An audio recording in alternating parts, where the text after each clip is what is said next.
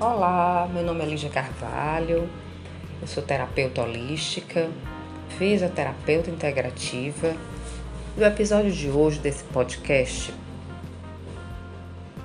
se chama Autoestima versus Tristeza. Você sabe diferenciar uma baixa autoestima de uma tristeza?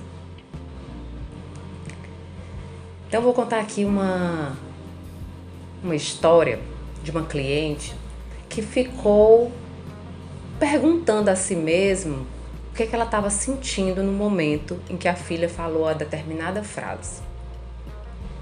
Mamãe, eu não quero tirar foto com a senhora porque seu cabelo está muito feio. A idade dessa filha já é adolescente, né, em torno de 15 anos de idade. E aí a queixa dela para mim foi essa, uma queixa chorosa, em que ela se sentia mal da filha ter pronunciado essa frase. Mas ela se calou, não falou nada. Então, qual seria a diferença entre baixa autoestima e tristeza? Quando a filha fez essa pergunta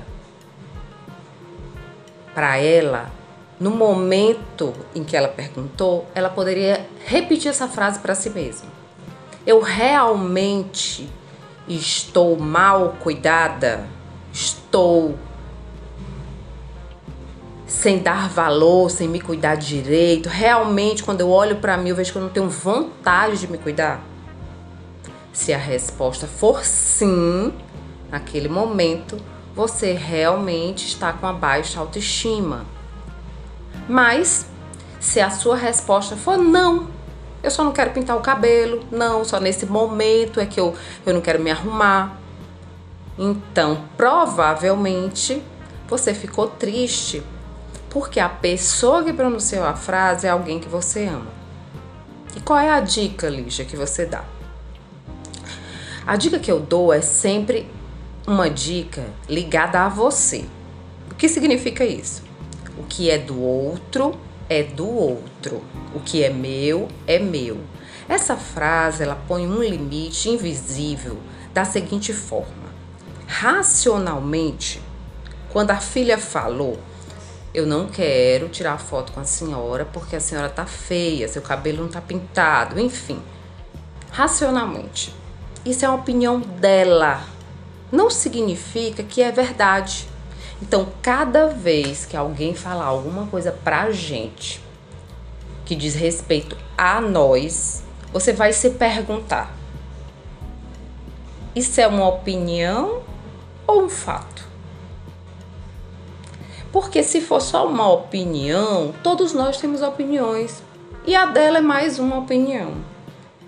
Então, na próxima vez, seja quem for, respire e apenas diga: eu não gostei da forma que você falou comigo. Por favor, não fale mais. Aí você reflete em casa se aquela frase tem realmente um peso que é ligado à baixa autoestima, tem um peso que é ligado realmente à tristeza, mas nesse ponto, quando você emite o que você não quer falando, você coloca para outra pessoa a oportunidade dela não repetir aquilo de pedir desculpas ou de ficar com a opinião dela e você ficar a sua. Aí a gente aqui exerce a nossa comunicação não violenta. Então, espero que eu tenha ajudado. Muita luz, muita gratidão. Quem quiser conhecer um pouco mais do meu trabalho é arroba terapia Lígia Carvalho. Fiquem em paz.